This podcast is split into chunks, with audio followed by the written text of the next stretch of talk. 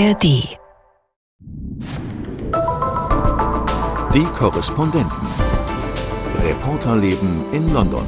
Also eine Verschwiegenheitserklärung für die Ankündigung einer Pressekonferenz einer Band. Krass. Also da war schon eine große Bugwelle mit dabei.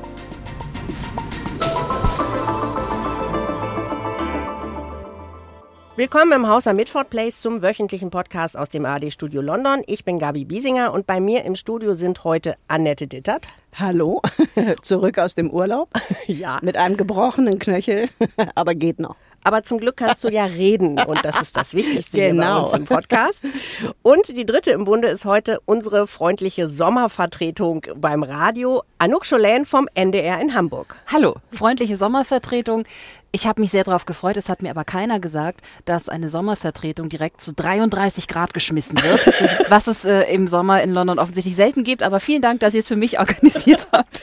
Es ist halt Sommer. Was machst, Noch, noch eine Woche. was, äh, was machst du denn sonst so in Hamburg? Sag uns mal ein bisschen was über dich. Ich arbeite ganz viel bei NDR 2, bei der Popwelle und außerdem auch fürs NDR Fernsehen und für die ARD Zulieferung. Also ich bin das, was man heutzutage modern crossmedial nennt. Ich mache Radio und Fernsehen. Ich mache das schon so lange. Damals hieß es noch, ach du immer mit deinen zwei Sachen. Heute ist man sehr gefragt, äh, wenn man beides macht. Ja, ich bin seit mehr als 20 Jahren inzwischen äh, in Hamburg und ich wollte wirklich, wirklich, wirklich, es ist jetzt keine Schleimerei, es ist wirklich die Wahrheit. Ich wollte wirklich, wirklich, wirklich schon immer mal in London arbeiten und ich bin ganz glücklich, äh, dass das jetzt nach 20 Jahren endlich geklappt hat. Welcome. Und dann noch bei so schönem Wetter. Ja. Und ich meine, bei so schönen Themen, wir haben einiges erlebt diese Woche zusammen, Anouk. Da reden wir gleich auch drüber, denn die Rolling Stones haben hier äh, mit großem Medienauflauf ihr neues Album angekündigt, das erste nach 18 Jahren. Außerdem sprechen wir über den Tod der Queen, der sich jetzt äh, jährt. Vor einem Jahr äh, gab es nicht nur politische Turbulenzen, sondern auch royale. Aber wir fangen an mit bröselndem Beton. Der wurde vor Jahrzehnten in den 50er und 60er Jahren in öffentlichen Gebäuden, vor allen Dingen in vielen Schulen, verbaut und dessen Haltbarkeit scheint nun quasi abgelaufen zu sein. Das heißt hier RAC, das wird übersetzt als verstärkter Porenbeton und die Regierung. Der ist das vor Jahren schon mal aufgefallen, dass da eventuell was bröselt, dann passierte nicht wirklich viel und jetzt fiel es wieder auf, kurz vor Ende der Sommerferien, dass eine ganze Reihe von Schulgebäuden eigentlich nicht genutzt werden soll. Und Schülerinnen und Schüler werden zum Teil wieder virtuell unterrichtet, wie während der Corona-Pandemie. Annette, gucken wir mal aufs Land. Erst kamen die britischen Familien äh, teils mit tagelangen Verspätungen aus dem Urlaub zurück, weil die britische Flugüberwachung zusammengebrochen war und in der Folge 180.000 Flüge betroffen waren. Dann waren sie endlich da und jetzt kann in mehr als 100 Schulen der Unterricht nicht wie geplant beginnen, weil zum Teil Schulgebäude einsturzgefährdet sind. Läuft gerade gut hier, oder? läuft, läuft wie immer super. Äh, war jetzt ein bisschen viel auf einmal zu diesem äh, ja, Schulstart. Das ist natürlich hochsymbolisch. Ne? Also dieser Bröselbeton, dass hier alles zusammenbricht. Das Gefühl haben die Briten ja schon länger. Und dass das jetzt so symbolisch auch schon in den Schulen losgeht, das ist natürlich für die jetzige Regierung nochmal ein herber Schlag, zumal es nicht mal irgendwie aufgefallen ist. Es gab vor 14 Jahren, vor 13 Jahren, als die Tories das übernommen haben, die Regierung von der Labour-Partei, hat Labour ein Programm aufgesetzt, das diese ähm, Schulen renovieren sollte, weil schon vor 14 Jahren, 13 Jahren, als es dann eben zum Machtwechsel kam, völlig klar war, dass dieser Bröselbeton nicht mehr lange hält. Und äh, die Tories haben einfach beschlossen, nö, machen wir nicht. Da gibt es einen berühmten O-Ton von Michael Gove, dem damaligen Schulminister, der sagte, es ist alles viel zu teuer, das machen wir nicht, das brauchen wir nicht. Und dann wurde das einfach weggeschoben. Und jetzt fällt es ihnen buchstäblich auf die Füße. Ein Jahr wahrscheinlich vor dem nächsten Wahlkampf. Und es gibt dann noch so ein Zwischenkapitel, denn 2018, da hatte das Bildungsministerium nochmal gesagt, ja, äh, jetzt müssen wir aber wirklich nochmal gucken. Und dann gab es da einen Finanzminister, der die Mittel dafür aber gekürzt hat. Wer war das damals? Das war Rishi Sunak, der jetzige Premier. Und peinlicherweise hat ein Top-Civil Servant, also einer der ganz hohen Beamten, der im Erziehungsministerium damals gearbeitet hat, das jetzt richtig deutlich klar bei Radio 4 in einem Interview gesagt, das einiges an Wirbel verursacht hat. Weil völlig klar ist, dass die jetzige Regierung und auch eben Rishi Sunak damals noch als Finanzminister das ganz bewusst zur Seite geschoben haben, obwohl sie wussten, dass es da Riesenprobleme gibt. Und richtig deutlich gesagt hat auch Bildungsministerin Gillian Keegan etwas, nämlich im Anschluss an ein Interview. Äh, man könnte so denken, sie wusste nicht, dass die Kamera noch läuft, aber wir gehen mal davon aus, sie wusste sehr genau, dass die Kamera noch läuft. Und sie hat unter Verwendung nicht ganz jugendfreier. Worte mhm. ungefähr gesagt, hat eigentlich schon mal jemand gesagt, Sie haben gute Arbeit geleistet, weil alle anderen auf ihrem Hintern gesessen haben und nichts getan haben. Mhm. Also damit wollte sie sich wohl als Whistleblowerin in der Regierung hervorkehren, zu sagen, also ich habe jetzt hier den Alarmknopf gedrückt. Ähm, was sagt uns das über den Zustand der Regierung? Das sagt uns über den Zustand der Regierung, dass da jeder gegen jeden kämpft im Moment, weil alle wissen, sie haben die nächste Wahl im Prinzip schon verloren, wenn nicht noch ein Wunder geschieht das war schon extrem illoyal. Ich hatte auch nicht den Eindruck, dass sie das wirklich aus Versehen gesagt hat, weil das Interview war gerade zu Ende. Der Reporter stand ihr noch gegenüber, das Mikrofon war noch an, das musste sie gewusst haben. Also das war ein bisschen nach dem Motto, ihr könnt mich alle mal, ihr habt hier jahrelang nichts getan und ich habe mich hingesetzt und das endlich angegangen und das war das war richtig illoyal. Und wenn Rishi Sunak könnte, müsste er sie eigentlich feuern. Aber das wird er auch nicht tun, weil er hat so viele andere Probleme. Also man sieht eine Regierung, die allmählich in sich zusammenfällt. Das ist eigentlich wie so ein toter Stern irgendwo in der Galaxis, der noch blinkt, aber eben ähm, ja schon gar nicht mehr da ist. Und alle warten im Grunde auf die nächsten Wahlen in der Hoffnung, dass dann wirklich eine neue Regierung kommt, die diese vielen, vielen Probleme jetzt wirklich angeht. Und ich meine, abgesehen von den ganzen anderen Themen, die Rishi Sunak ähm, an der Backe hat, äh, wo er immer sagt, er will das lösen, die kleinen Boote, die Inflation und was da noch so alles ist, dieses Thema, es geht um Schulgebäude, Eltern sind betroffen. Das, das ist nochmal eine, eine Wählerschicht, die da jetzt sich ärgert, die hinzugekommen ist, die heftig ist. Ja, ja, und ich meine, das ist auch wirklich was, was alle betrifft. Und da sind natürlich auch viele Eltern dabei aus dem sogenannten, aus der mittleren Klasse, die eben auch Tory-Wähler gewesen sind. Und da geht es ans Eingemachte. Also das Problem ist einfach, dass Sunak, Rishi Sunak ist halt ein schwerreicher Banker, der aus der Hedgefonds-Szene kam der mehr oder weniger durch Zufall Premierminister geworden ist. Und der ist kein Politiker. Der hat überhaupt kein Gefühl für diese Themen. Er wurde ja auch dann auf diesen Whistleblower aus dem Beamtentum da angesprochen in einem Interview und sagte, das stimmt doch gar nicht, dass ich damals das gestrichen habe. Ich habe doch neue Schulen bauen lassen. Das war aber eine Lüge, weil er hat natürlich nicht neue Schulen bauen lassen und das hat auch überhaupt nichts damit zu tun, dass er das Geld für die Renovierung dieser Brösel-Betonschulen gestrichen hat. Also das heißt, er kommt auch vollkommen unglaubwürdig rüber in der Öffentlichkeit. Und wenn das so weitergeht, dann wird er auch diesen 20 Prozent Vorsprung, den übrigens Labour im Moment hat in den Umfragen, nicht wieder umdrehen können. Es rumort in der Partei bei den Konservativen, es gibt Gerüchte, dass erste Briefe eingegangen sein sollen beim 1922 Committee bei Sir Brady, ähm, der Anfang vom Ende eines so manchen äh, Premierministers. Mhm. Für wie wahrscheinlich hältst du es, dass äh, die Tories ihre Spitze noch austauschen könnten für den Wahlen? Also austauschen können sie sie nicht mehr. Wenn sie das jetzt wirklich machen würden, das würde dann eben Neuwahlen jetzt bedeuten.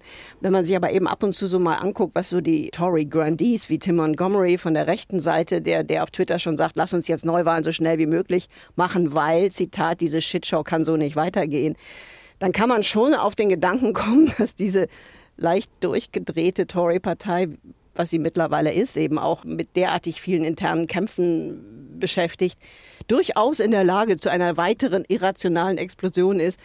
Ich glaube es eher nicht im Moment, aber ich würde es auch nicht ausschließen, aber austauschen können sie den nicht mehr, weil das ist ja schon der zweite ungewählte Premier. Und ähm, also wenn sie da wirklich sagen, wir stürzen den, weil lieber ein Ende mit Schrecken als ein Schrecken ohne Ende, dann muss es direkt Neuwahlen geben.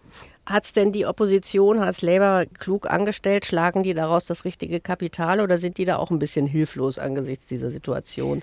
Also die sind insgesamt, finde ich, so ein bisschen hilflos, weil sie halt wahnsinnig vorsichtig rumeiern und keinen einzigen ja, äh, Krieg anfangen wollen. Also sie wollen einfach möglichst wenig Angriffsfläche bieten im Moment. Aber in dieser Frage jetzt mit dem Bröselbeton und den Schulen, das war natürlich ein Geschenk des Himmels. Und da haben sie auch gerade online wirklich tolle, also effektive, ich will das gar nicht bewerten persönlich, aber sehr gut gemachte Videos ähm, platziert, äh, die Sunak wirklich äh, als unglaubwürdig dastehen lassen und auch nochmal deutlich machen, dass es wirklich, und es war ja so, unter der letzten Labour-Regierung ein Programm gegeben hat, äh, mit dem diese Schulen längst renoviert äh, worden wären, wenn die Tories das nicht gecancelt hätten. Ja, wir gucken, wie es weitergeht. Mit dem Beton kommen wir zu einem erfreulicheren Thema. Ähm, als die Rolling Stones diese Woche im altehrwürdigen Theater Hackney Empire im Osten Londons ihre erste neue Single seit 18 Jahren äh, vorgestellt haben, da kam auch fast der Stuck von der Decke, würde ich mal sagen. Anouk und ich, wir beide haben das Thema für die Radioprogramme bearbeitet.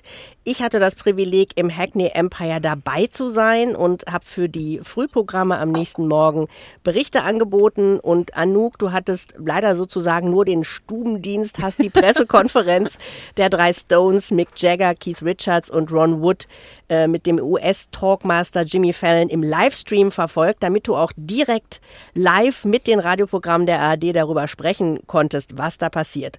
Das war ein ziemliches Medienevent. 200 Journalisten aus aller Welt waren da in Hackney versammelt und wir beide mussten, wie alle, die damit zu tun hatten, vor ein paar Wochen deswegen eine Art Schweigegelübde unterschreiben, ein sogenanntes Non-Disclosure Agreement, dass wir vor der Sperrfrist nichts darüber in die Welt twittern.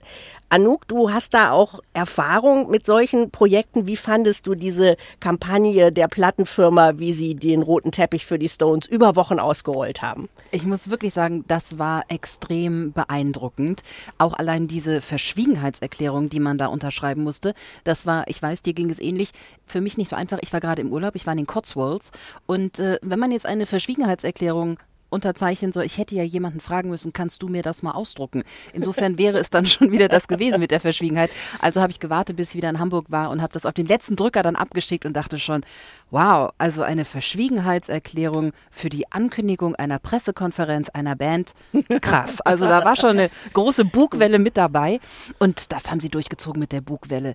Ich fand das wirklich genial. Es gab ja diese Anzeige in der Hackney Gazette, in dieser Zeitung von einer angeblichen riesigen Glaserei und da waren da diese Songtitel versteckt. Satisfaction, Gimme Shelter, Shattered und auch dieses ganz kleine Zungenlogo war zu sehen und da haben natürlich die ersten Fans gesagt, Alter, kommt hier was Neues von den Stones? Was war wie so eine Schnitzeljagd. Ja. ja. Also ich gehe mal davon aus, dass die Stones das nicht selber gemacht haben, aber die PR-Kampagne, die äh, das irgendwie ins Leben gerufen hat, Chapeau, das war wirklich richtig War ja auch groß. ganz charmant, fand ich dann. Ja. Also diese, diese kleinen witzigen Ankündigungen und Anspielungen. Wie fandest du dann die Stones? Wie fandest du die Präsentation, eine halbe Stunde weltweiter Livestream mit Jimmy Fallon? Ich habe mich da so richtig anstecken lassen. Ich war richtig aufgeregt. Also ich saß ja wirklich nur vorm Rechner und habe wie wahrscheinlich 10.000, 100.000 andere äh, auf den Bildschirm gestarrt. Aber ich war wirklich ein bisschen aufgeregt. Dachte, oh, gleich geht's los. Und das sah auch wirklich ganz schön aus. Das wirst du wahrscheinlich gleich von der Atmosphäre noch ein bisschen besser beschreiben können.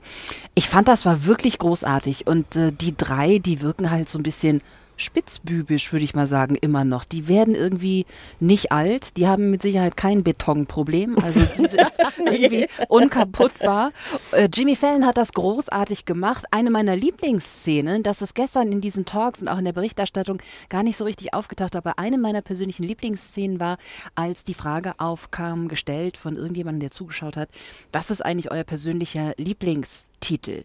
Und die Stones waren alle drei so ein bisschen, hm, ja, habe ich nicht, weiß ich nicht und so.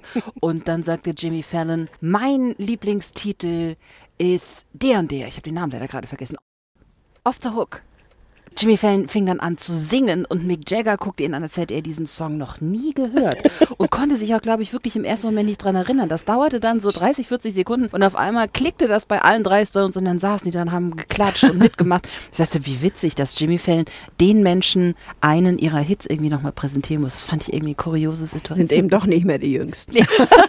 es waren vielleicht auch zu viele Hits. Wie ging es dir denn im Theater? Ja, also das Theater war natürlich eine tolle Atmosphäre. Das war so ein richtig altes, plüschiges Theater und dann hatten sie auf der Bühne eben drei Sesselchen drapiert mit so Varieté-Lämpchen und mit Kronleuchtern. Und ähm, also ich meine, das sind 80-jährige Männer. Mhm. Und ich fand die unheimlich dynamisch, so drahtig. Ähm, und ich hatte dann ja auch noch die Freude, sie persönlich interviewen zu dürfen mhm. vor der Fernsehkamera. Und ähm, natürlich im Gesicht man sieht Falten, das ist alles fein, aber sie wirken einfach nicht wie 80-Jährige und sie waren auch wahnsinnig nett. Jetzt kann man sagen, okay, das erste Mal seit langer Zeit wieder so ein Auflauf, sie wollen ihr Album präsentieren, warum sollten sie blöd sein zu den Medienleuten? Aber trotzdem ähm, gibt es da ja auch immer mal arrogante Begegnungen und kurze Antworten. Und man spürte wirklich diese Freude, dass die da sind Mhm. und ja, soll ich mich nochmal hier hinstellen und ja und ach, wie schön. Ist ja auch schon eine lange Zeit her, ne? Ihr letztes Album. Die haben das wahrscheinlich Ja, genossen. Oder? 2005 kam das letzte Ja. Album mit eigenen geschriebenen Songs raus. Da gab es Spotify noch nicht, muss man mal dazu sagen. Also es Wow. hat sich alles weiterentwickelt. Und äh, insofern war das schon eine sehr coole Begegnung, muss ich sagen. Ja. Sprechen wir noch kurz über den neuen Song, den Sie, also Sie haben ja einen ersten Song aus der Platte, die am 20. Oktober erscheinen wird, vorgestellt. Ähm, Angry und das Video dazu gezeigt. Anouk, was ist dein Eindruck davon? Ich habe diesen Song gestern so oft gehört, weil alle Radiostationen, mit denen ich gestern gesprochen habe, haben den natürlich sofort gespielt, dass ich gestern nach zweieinhalb Stunden Talkzeit auf einmal dachte, ich kann es jetzt schon nicht mehr hören. Ist er denn gut oder nicht ich finde ihn gut. Ich habe ihn noch finde gar gut. nicht gehört. Ich, muss finde, es klingt nach reinziehen. Stones, äh, wie es äh, immer geklungen Okay. hat. Ich habe aber witzigerweise mit meinem Cousin kurz drüber gesprochen, der der weltgrößte Stones-Fan ist und der sagte, "Hm, naja, ist Geschmackssache. Also, was ein eingefleischter Fan ist, weiß ich nicht, was die dazu sagen. Was sagst du? Also ich finde, er klingt total nach Stones und ich war sehr erstaunt, wie hymnisch ihn die Medien hier feiern. Also Schlagzeile der beste Stones-Song seit 40 Jahren. Da haben, glaube ich, Musikjournalisten in ihrer Kammer gesessen und gedacht, wow, da kommt noch mal was. Und ähm, was ich sagen muss, äh, das Musikvideo, da haben sich mir Fragen gestellt. Also ähm, in dem Videoclip sieht man die US-Schauspielerin Sydney Sweeney. Die hat jetzt nicht viel an. Die hat ein knappes Lederdress irgendwie an und man äh, sieht auch ziemlich viel, was da so drunter ist. Und sie räkelt sich in einem Cabrio, streckt dann auch immer so die Zunge raus. Okay, es Das ist die war, Rolling keine, Stones das war Song. keine Ironie. Ähm, und ich erzähle noch mal weiter. Also dieses Cabrio saust über den Sunset Boulevard in Hollywood und ähm, dann sieht man immer diese Billboards, diese großen Anzeigetafeln und darauf sind die Stones dann zu sehen, wie sie performen, allerdings in jüngerer Version. äh, und ich glaube, das ist so mit Avataren irgendwie hergestellt. Also ich, ja, ich weiß nicht. Ähm, Du sagst, ist es ironisch, Also war eine Frage. Ich habe da mich jetzt gestern überhaupt nicht beschäftigt diese Woche mit, aber äh, Ja, ich, vielleicht kann man sagen, es ist ironisch, aber man kann auch sagen, äh, es sind die Fantasien von 80-jährigen Männern, die eine Frau an, angaffen wollen, die das Alter ihrer Enkelinnen hat. So. Ähm, weiß nicht, wie Ja, ging's dir, Anouk? Ging mir ähnlich. Also wenn es Ironie ist, ist sie gut versteckt und ich brauche vielleicht noch einen Moment, um sie zu erkennen. Ich äh, sehe es ähnlich. Aber ich wollte dich noch fragen. Wir haben ja gestern ein paar äh, Bilder auch ausgetauscht, beziehungsweise du hast äh, uns freundlicherweise ins Studio immer ein paar Fotos geschickt. Und da ist ein Foto dabei, da sieht man Gabi Biesinger mit dem ARD-Mikro, strahlt Keith Richards an und er strahlt zurück. Gabi, du hattest wirklich so einen Fangirl-Moment, oder? Ja, das weiß ich gar nicht. Ich habe das gar nicht so wahrgenommen. Ähm, also Fangirl-Momente hätte ich eigentlich bei anderen Menschen. Aber da, also das war einfach so wahnsinnig nett mit denen, weil das, ich hatte das nicht erwartet, dass das so sympathisch ist und der auch direkt mit einem Strahlen auf einen zukommt und sagt, hey, how are you, where are you from? Und das so ähm, gleich eine sehr, sehr nette Interaktion war. Und äh, ja, ich muss dann sagen, äh, ich war dann vielleicht doch ein bisschen starstruck auch am Ende. ähm, Anouk, du hast in dieser Woche nicht nur mit den Rolling Stones als Stars zu tun gehabt, sondern auch mit Freddie Mercury. Denn da gab es eine Ausstellung hier bei Sotheby's, die bis zu seinem 77. Geburtstag ging. Und jetzt wird sein Hausstand versteigert. Und du hast gestern äh, den Auftakt, eigentlich den Höhepunkt dieser Versteigerung mit beobachtet. Das war schon wirklich ganz verrückt. Ich habe mir die Ausstellung auch nochmal angeschaut. Die Schlange war so lang, dass als ich am Eingang stand, konnte ich dem Ende der Schlange sozusagen auf die Schulter hauen. Also sie ging einmal um den Block. Und diese ganzen Sachen, die da zu sehen waren in dieser Ausstellung, das fand ich schon sehr berührend und dachte dann auch, hm, jetzt geht diese Versteigerung los. Das ist ja bestimmt ganz spannend, was da so unter den Hammer kommt. Aber als ich das dann so beobachtet habe, muss ich ehrlich sagen, ich fand es auch ein bisschen traurig. Also es war so ein bisschen so ein Ausverkauf auch. Aber der Sotheby's Auktionator Oliver Barker hat das sehr feinfühlig gemacht, hat zwischendurch auch immer gesagt, hey, it's Freddy's, it's Freddy's.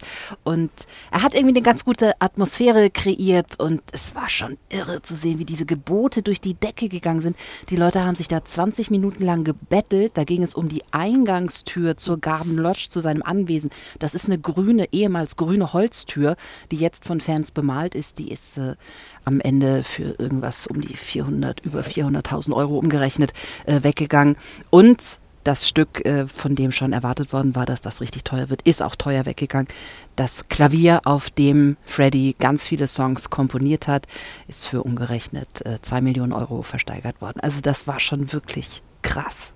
Und ich meine, du hast das gesagt, es ist so ein bisschen wehmütig, dass dieses Zeug jetzt irgendwie in alle Welt geht und nicht an einem Ort mehr zusammen ist. Und die Frau Mary Austin, die Seelenverwandte von Freddie, die sich um seinen Nachlass gekümmert hat, die hat gesagt, klar gab es die Frage, machen wir ein Freddie-Museum, machen wir quasi ein Graceland für Freddie ja. in London.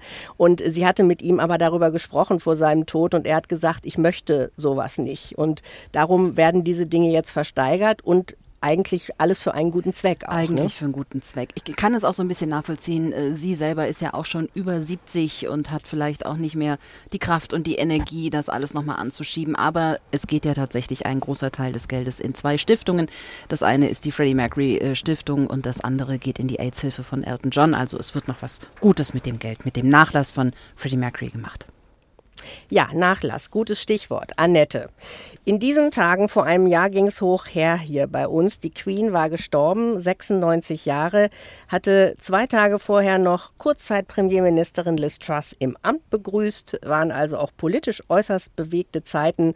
Und dann der Tod der Queen, jetzt mit einem Jahr Abstand. Wie blickst du darauf zurück? Was war das für eine Phase? Für das Land, aber auch für dich? Also für mich und für uns hier alle, also auch für dich, war das ja vor allem eine wahnsinnig anstrengende Phase, wenn man rund um die Uhr über eine, eine solch Mammutveranstaltung wie diese zehntägige Beerdigung berichtet.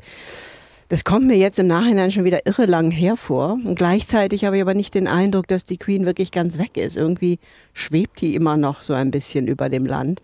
Und das hat sicher auch mit Charles zu tun und wie er dieses erste Jahr verbracht hat, dass er nämlich doch sehr, sehr oft in fast allen seinen Reden an sie erinnert hat. Einmal als trauernder Sohn sie immer wieder mit ins Spiel gebracht hat, aber eben auch als die, die große Königin, die sie nun mal war, als eine der am längsten regierenden oder die am längsten regierende Königin Großbritanniens. Ähm, das hat er ganz geschickt gemacht, glaube ich, weil das natürlich dafür gesorgt hat, dass ein bisschen so die Aura von ihr noch an ihm an ihm dran ist. und dadurch ist ja auch der Übergang äh, auf ihn als König relativ bruchlos gelungen. Das fand ich erstaunlich, weil ich habe eigentlich mir vorgestellt, dass das möglicherweise schwieriger wird für ihn. Und die Republikaner, die die Monarchie abschaffen wollen, die haben ja auch immer gesagt, das wird unser großer Moment. Das ist so nicht passiert. Er hat wirklich ganz gute um Zustimmungswerte. Klar, die Queen liegt immer noch vor ihm, aber das kann ihm ja auch letztlich egal sein, beziehungsweise das, wie gesagt, das provoziert er auch ein bisschen selbst, ganz bewusst. Ähm, und wenn man ihn jetzt so sieht in diesen Tagen, es gab gerade so ein paar Fotos, wo er in Schottland bei irgendeinem Event war, wo er aus vollem Herzen lachte und ich habe auch mit einigen gesprochen aus seiner Umgebung, die alle sagen, dem geht es eigentlich richtig gut jetzt, weil er das Gefühl hat, er ist angekommen in seiner Rolle. Und das ist etwas, was eben auch sein Volk sieht. Und ähm, ich habe den Eindruck, dass die Briten ihn generell akzeptieren, wie das auf Dauer mit der Monarchie weitergeht. Das ist eine ganz andere Frage. Aber im Moment hat er diesen Übergang erstmal ganz gut geschafft, würde ich sagen. Was ist, wenn du so an sein erstes Regierungsjahr zurückdenkst? Was sind so Sachen, wo du gedacht hast, wow, das ist jetzt aber anders. Wow, da schlägt er einen anderen Weg ein als seine Mutter, zum Beispiel auch bei dem Deutschlandbesuch, wo wir ja beide waren im ja. März. Gibt es da rückblickend so Punkte? Ja, ich meine, es war ja klar, dass er anders als seine Mutter äh, als erwachsener Mensch in dieses Amt kommt und dadurch eben auch ähm, ja, politische Meinungen vorher als, als Erwachsener in diesem Leben und als Thronfolger gehabt hat und haben durfte, die bekannt sind. Und insofern ist er einfach durch seine pure Existenz ein politischerer König. Äh, man kennt sein Engagement für die Umwelt, das natürlich jetzt auch in Zeiten der Klimakrise immer dringender wird und auch immer weniger parteipolitisch eigentlich ist. Insofern kann er das in ganz sanfter Weise immer anklingen lassen. Man weiß ja, wofür er steht. De facto hat er sich ziemlich zurückgehalten und an die Regeln gehalten. Also als Liz Truss ihm verboten hat, zum COP27 zu fahren, hat er sich daran gehalten, hat dann allerdings einen Empfang gegeben im Buckingham Palace, wo dann alle kommen mussten, hat er also auf seine Weise gezeigt, dass er das nicht gut fand, wenn man so will. Ähm, aber formal hat er eigentlich wenig Fehler gemacht. Und insofern glaube ich, in gewisser Weise ist er jetzt ein guter König für dieses Land, weil er steht im Grunde für diese more centrist, also diese mehr äh, konservativen Werte, die es eben in dieser Regierung im Moment, die ja komplett nach rechts außen gerutscht ist, kaum mehr gibt. Und gerade auch wenn es um die Umwelt geht, Rishi Sunak hat mehr als deutlich gemacht, dass ihn das Thema nicht interessiert, dass er eigentlich auch das, was Johnson ja noch angefangen hatte, mhm. nämlich äh, Großbritannien als Vorreiter beim Klimaschutz äh, zu etablieren, dass ihn das nicht die Bohne interessiert. Er ist ja auch selber nicht hin zum Kopf, außer äh, er ist dann doch hin am Ende, aber er wollte eigentlich nicht hin, er ist nur hin, weil Johnson dann da auftauchte. Ähm, und insofern ist er, glaube ich, ein gutes Korrektiv, Charles, bei diesen politischen Themen im Moment. Und man muss mal abwarten, wie das weitergeht. Wie gesagt, ich gehe davon aus, dass es im nächsten Jahr eine neue Regierung gibt und dann verschiebt sich das auch wieder. Aber im Moment sagen mir sogar Freunde, die eher Gegner der Monarchie sind, wir sind ganz froh, dass wir ihn haben. Wenn wir jetzt mal auf das Thema Familienmanagement noch gucken, also da gibt es äh, Harry und Meghan in Kalifornien. Harry hat viel getan im vergangenen Jahr, um Schmutz auf die Königsfamilie zu werfen und Andrew das Problem, dass der eben für eine Millionenzahlung sich von diesem Missbrauchsprozess freigekauft hat. Vielleicht kann man das so sagen. Wie sehr beschädigen diese Geschichten das Ansehen? Also ich glaube, Harry und Meghan beschädigen in gewisser Weise, seltsamerweise, das Image des Königshauses noch mehr als die Andrew-Story, obwohl die eigentlich viel relevanter ist. Aber ich habe immer den Eindruck, also das ist im Moment jetzt nicht so akut ähm, und äh, die haben ja auch in der letzten Zeit sich ein bisschen zurückgezogen, Harry und Meghan, aber wir haben darüber schon mal gesprochen. Das ist für mich so ein bisschen so ein Slow-Motion-Car-Crash, weil es bleibt dieses Gefühl, dass eben es niemanden gibt für die jüngere und diverse Gesellschaft, die es hier ist, als Role Model in diesem Königshaus. Das war halt ein Riesenfehler, dass man die nicht geschafft hat zu integrieren, weil gerade Meghan als eben People of Color einfach ein wahnsinnig gutes Vorzeigebeispiel gewesen wäre, zu sagen, hey, wir sind offen für alle. Und wenn man die Umfragen sich ansieht im Moment, äh, dann ist es immer noch so, dass eine Mehrheit der Briten diese Monarchie behalten will. Aber je jünger die Leute werden, je schlechter sind die Zahlen. Und das, denke ich, wird über die Zeit, über die nächsten Jahre ähm, sich nicht ändern, weil ich einfach nicht sehen kann, wie William und Kate da ein Gegengewicht setzen wollen. Die sind eben auch weiß, Upper Middle Class und, und eben dieses alte England, das, das für, gar nicht mehr wirklich für diese Gesellschaft steht. Also insofern, im Moment hat er das gut gemacht, aber mittelfristig, glaube ich, wird es zunehmend schwierig sein, diese Monarchie mit diesem Pomp und Circumstance, mit dieser Bedeutung so aufrechtzuerhalten. Anouk, einmal noch der Blick von außen äh, in Deutschland. Wie hast du das wahrgenommen, den Wechsel von der Queen auf Charles? Was mir aufgefallen ist, ist, dass ich so ein bisschen gefremdelt habe. Ich mochte das immer wahnsinnig gerne, wenn die Queen diese Klamotten, ich sag mal Klamotten angetragen hat, diese zeremoniellen äh, Outfits, mit allem, was dazugehört, diesen Hermelin-Mänteln mit, I don't know. Und ich fremde ein bisschen damit, merke ich, wenn Charles das tut und wenn Camilla das tut. Ich glaube, es ist zu das flapsig. Passt nicht mehr genau. So, ne? Es ist, glaube ich, zu flapsig zu sagen, es steht ihnen nicht, mhm. aber es ist irgendwie, es, ja. ja es, es, ist halt eine andere Zeit, ne? Und ja. die stehen halt nicht mehr fürs 19. Ja. Jahrhundert, was die Queen gefühlt irgendwie immer noch getan hat. Ja, bei der sah das immer alles richtig aus und jetzt wirkt es immer so ein bisschen sehr verkleidet. Also da habe ich mich äh, noch nicht so mhm. richtig mit angefreundet. Ja, ich glaube, wir werden äh, die beiden trotzdem noch häufiger in Verkleidung sehen. Das war's schon wieder aus dem Haus am Midford Place. Sie können uns schreiben, wenn Sie möchten, podcast.london.ndr.de. Seien Sie nicht enttäuscht, wenn wir nicht immer sofort antworten. Wir kriegen ganz schön viel Post und müssen uns das dann immer mal einteilen. Tschüss sagen. Annette. Anuk. Und Gabi Biesinger. Tschüss. Tschüss. Die Korrespondenten. Reporterleben in London. Der Großbritannien-Podcast von NDR Info. Warum brauche ich Schweine, um in den Urlaub zu fliegen? Wo ist der Haken, wenn Banken plötzlich mit hohen Zinsen locken? Und warum zahle ich so viel Geld für Strom, wenn vor meiner Haustür lauter Windkraftanlagen stehen?